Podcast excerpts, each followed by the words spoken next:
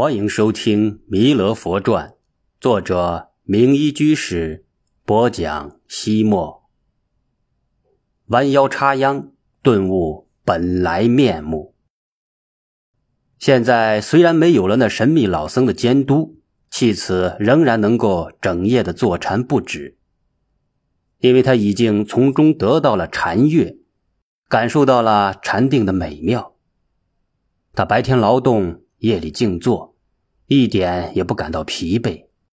佛法就是这样奇妙，朝朝暮暮，时时钟钟，鼓鼓，岁岁年年，常常耕耕种种。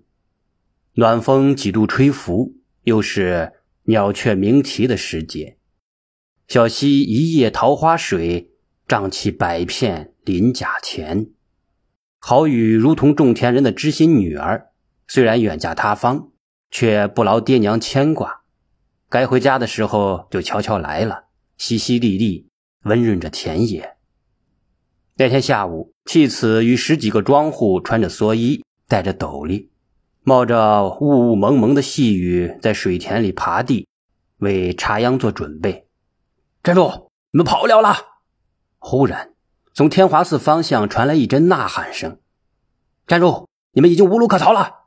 你们快站住，不然的话，等逮住你们，马上砍你们的脑袋！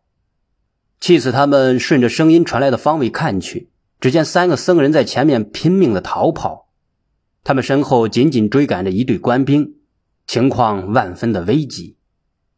僧人吃斋念佛，如何会违反官家的律条呢？那三个僧人沿着水田里崎岖的田埂逃跑。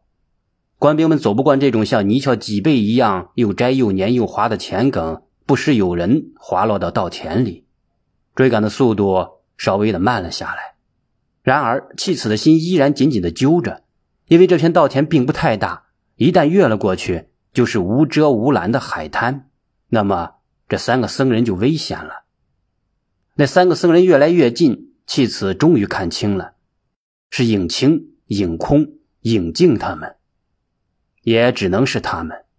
天华寺五百多僧人，人人严持戒律，个个精进修行，唯独他们三个偷懒耍滑、挑拨是非，屡犯戒条。有时候弃此真有些怀疑，他们三个人究竟是不是出家人？现在也不知他们闯下了什么祸端，招来了官兵的捉拿。弃此虽然不喜欢这三人，但还是要想方设法的救助他们。干活的田边有一个挡风遮雨、看管庄稼的庄屋。当影清他们跑到跟前，弃此使了个眼色，示意他们进屋。同时，他也急急忙忙地招呼庄户们回屋里休息。十多个庄户行走在田埂上，形成了一堵移动的高墙。再加上他们都身披宽大的蓑衣，更把远处官兵的视线遮挡得严严实实。大家都来到了庄屋之后。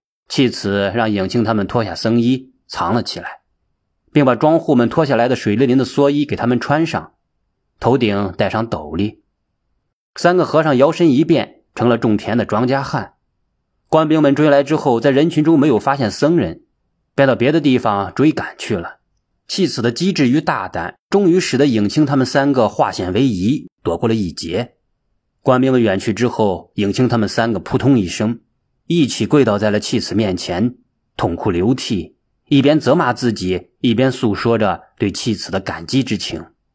原来唐朝末年，中国进入了军阀混乱的大黑暗时期，盘踞山西一带的李克用更是穷兵黩武，连年四下征战。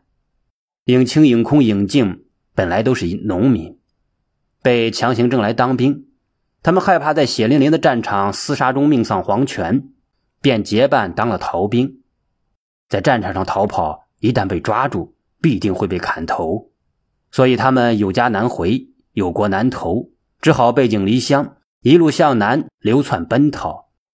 然而各地都在征兵打仗，哪里有一个安生的地方？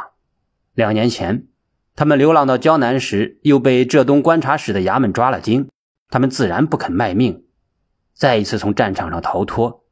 溜到了相对安静的浙东沿海。后来，他们感到四方为家，混迹江湖，时时提心吊胆，常常担惊受怕，不如躲藏在寺庙里安全。只要剃了光头，穿上袈裟，就能得到信众的恭敬和尊重，不愁吃不愁穿，一切自有人心甘情愿的供养。于是他们三个自己给自己剃了头，买来袈裟，谎称赌蝶丢失，在天华寺住了下来。由于他们并不是真正的出家人，所以从不遵守比丘的戒律，打柴、偷懒、耍滑，偷偷的杀生食肉，和寡妇鬼混。因为他们的丑行一一被弃子撞见，生怕牢底被揭穿，就屡屡的恶人先告状，想方设法的陷害弃子，力图将他赶出天华寺。现在弃子不但不记恨他们，反而以德报怨，在危急时刻救了他们的命。他们的灵魂受到了极大的震动，所以决心忏悔自己的罪过，洗心革面，痛改前非。弃子将他们搀扶起来，关切的问道：“你们现在怎么办？已经被官兵发现了行踪，万一被抓住了，会被杀头示众的。你们快跑吧，找一个隐秘的地方藏起来，千万别被人家发现了。”影清苦苦一笑，说道：“天下之大。”哪里还有我们的出路？只有真正的皈依佛门，忏悔罪业，以求灵魂解脱。所以，我们现在就回天华寺，一则公开自己的罪行，二则请求云清方丈给我们剃度。弃子由衷的赞叹说：“好啊，好啊，苦海无边，回头是岸，殊途同归。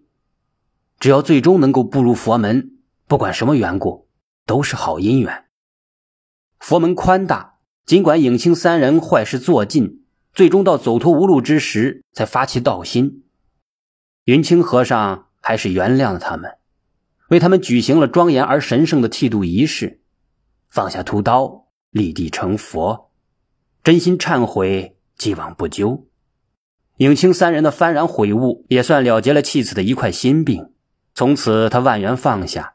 心神安住在湛然不动而又灵明不昧之中，他牢牢记住那神秘老僧的教导，时时刻刻保持自己专注于当下，全神贯注的做好手头的事情，心无旁骛，毫不顾他，绝不算计比较，患得患失。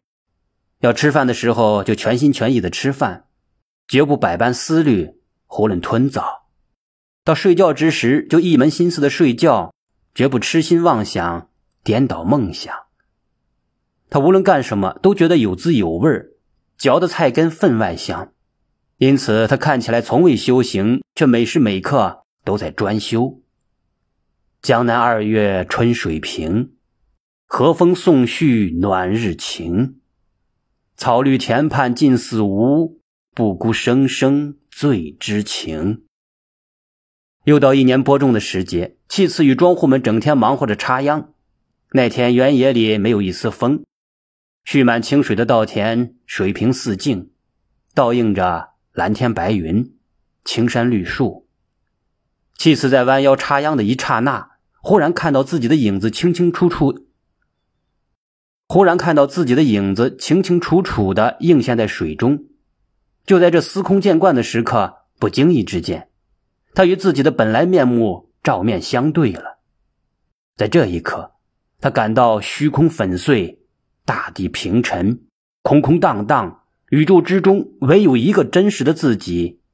他大彻大悟了，临水如照镜，形影相睹。那一刻，人既是影像，影像岂非斯人？形影相照，身与影是一体的。我身是本体，影子是形象，二者不一不异，密不可分。由是天真自性及佛性，幻化之身及法身。妻子开口吟诵道：“手把青苗种福田，低头便见水中天。六根清净方成道，退步原来是向前。”明心见性的喜悦竟然如此的强烈，弃此心中的甜蜜装不下，顺着他的眼睛、嘴巴向外流淌起来。整天不是笑眯眯，就是眯眯笑。从此，当地人们都叫他笑和尚、或者是笑眯眯菩萨。